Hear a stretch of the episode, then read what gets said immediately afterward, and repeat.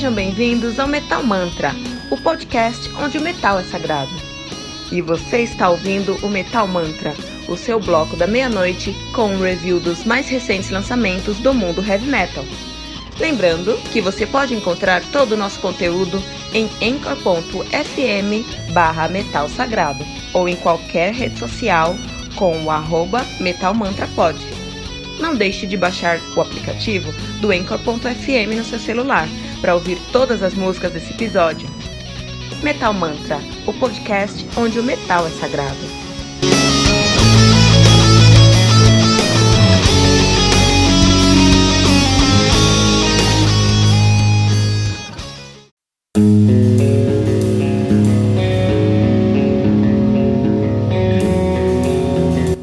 Pera aí rapidinho. Você ainda não baixou o aplicativo do Anchor.fm? Como assim? Faça isso agora mesmo e busque por Metal Mantra. Favorite nosso podcast e pronto. Você nunca mais vai perder uma atualização sobre o mundo do heavy metal. Além de poder ouvir todas as músicas desse episódio.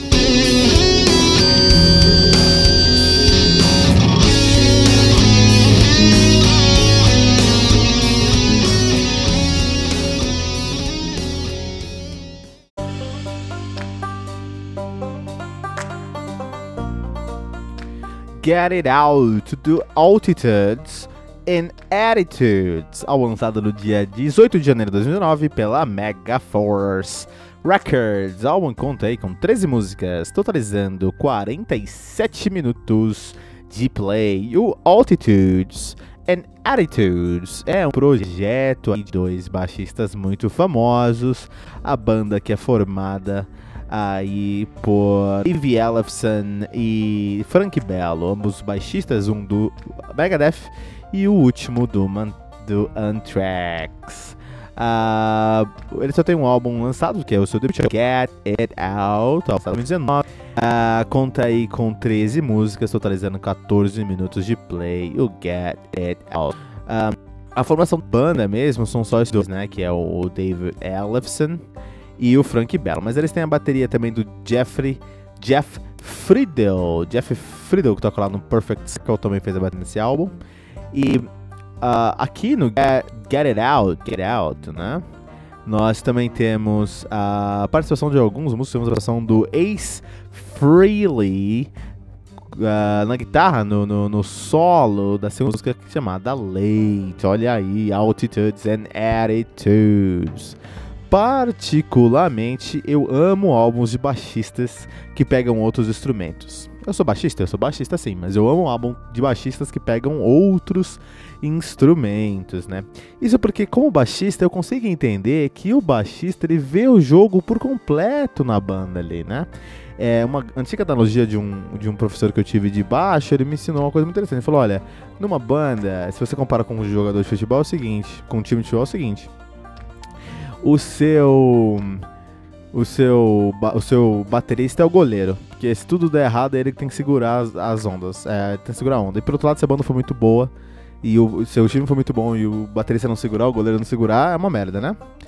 Então o baterista é o goleiro, é o que segura tudo ali no final dos dias. O baixista, ele é o zagueiro, porque ele tá ajudando o goleiro ali e ele consegue ver o que tá acontecendo no mundo, no, no, no, no no, no, no, campo ali, né? O, o guitarrista ele é o meio campo, o meio atacante, ou no máximo ele vai ser, um, ele, em alguns casos ele vai ser até o próprio atacante, o vocalista é com certeza o ponta de lança, o atacante, o tecladista ele vai ser o, o, o cara que traz a água no, no, no, no, no campo, né? Mas mais importante que isso, a gente pensar o seguinte: vou pensar nesse, ba nesse baixista no campo. Se o baixista é um zagueiro, e eu concordo, se ele é um baixista é, ofuscado, que não faz muita coisa, assim, ele é um zagueiro ali que só ajuda o, o baterista a segurar a onda por tudo. Agora, se ele for ousado querer, querer atacar também, aí ele é um lateral. É um lateral que fica na zaga, mas dá uma, umas aparecidas lá na, no ataque, né? Se ele for um cara aí que, que, que um baixista, mas ele já também gosta de uh, controlar o caminho, groovar bastante, assim, controlar o que tá acontecendo, aí ele é um volante. E é o que a gente vê aqui, cara. O, o tanto o Frank Bello quanto o David Ellefson, eles mostram quanto eles conhecem de música e o quanto que eles conseguem valorizar todas as camadas de uma composição, cara. Quando você escuta Leviathan e como a música cresce em menos de um minuto você sai de um dedilhado lindo para um dos riffs mais uh, uh, uh, cortantes e mais impressionantes que eu escutei nesse ano, você entende como é que eles entendem música, como é que eles respiram música, como eles sabem construir uma tensão, um relaxamento e colocar você na ponta da sua cadeira. Uh, me lembrou Savatage. Eu acho que esse álbum aqui me lembra muito os álbuns do Savatage, tirando o vocal, acho que o vocal sai disso aí. E é muito interessante pensar nisso, porque os, os, os, os baixistas geralmente são muito negligenciados e muito ofuscados nas bandas, né? Por causa do ego do guitarrista, por causa do ego do vocalista. Isso é muito triste, cara. É incrível como é, o som desses caras aqui, do Frank Bello e do David Elephant, faz muito sentido e mostra como eles têm anos, anos de experiência em produzir música, cara. Uma pena que geralmente as bandas aí não vão dar ouvido para esses caras, né? Então, é, quando a gente pensa em álbuns instrumentais, eu pensei em alguns álbuns instrumentais famosos aí, né? É, e eu acho que são álbuns que são um prato cheio para criatividade, porque você tirou ali a obrigação de ter um vocal, você dá uma liberdade criativa para os outros instrumentos produzirem. E eu sou apaixonado por álbuns instrumentais. Até faz muito tempo que eu não escuto álbum instrumental, preciso colocar mais álbum instrumental na minha vida aí, né?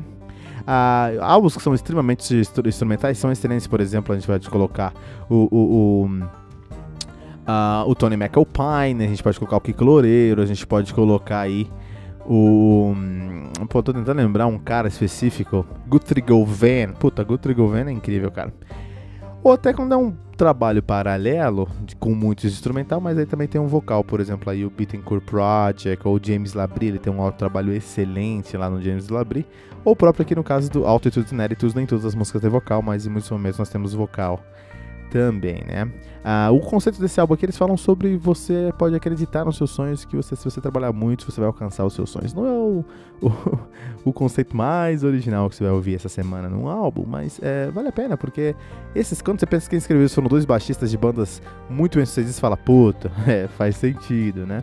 Enfim, esse aqui é um álbum muito consistente, muito bem escrito, um dos melhores álbuns do ano. Eu me, eles me levam me levaram pra uma viagem. Eu me senti no banco de trás de um conversível pelo, uh, pelo, pelo interior da Califórnia, com dois guias que conheciam muito bem o caminho me mostrando como tudo acontecia. Cara, eu fiquei muito, muito feliz em ver esse álbum vamos aqui para a nota agora, nota aqui no Metal Mantra hoje para o Altitudes and Attitudes 4.8 pentagramas dourados no Mental Mantra.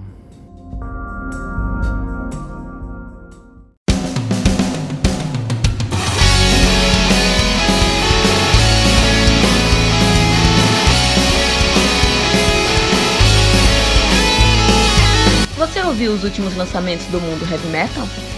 Não tá sabendo daquele show que está todo mundo falando? Nossa, em que mundo você vive? Ah, sim, em um mundo sem o aplicativo do Anchor FM, né? Faça isso agora mesmo e busque por Metal Mantra. Favorite nosso podcast e pronto. Você nunca mais vai perder uma atualização sobre o mundo do heavy metal, além de poder ouvir todas as músicas desse episódio.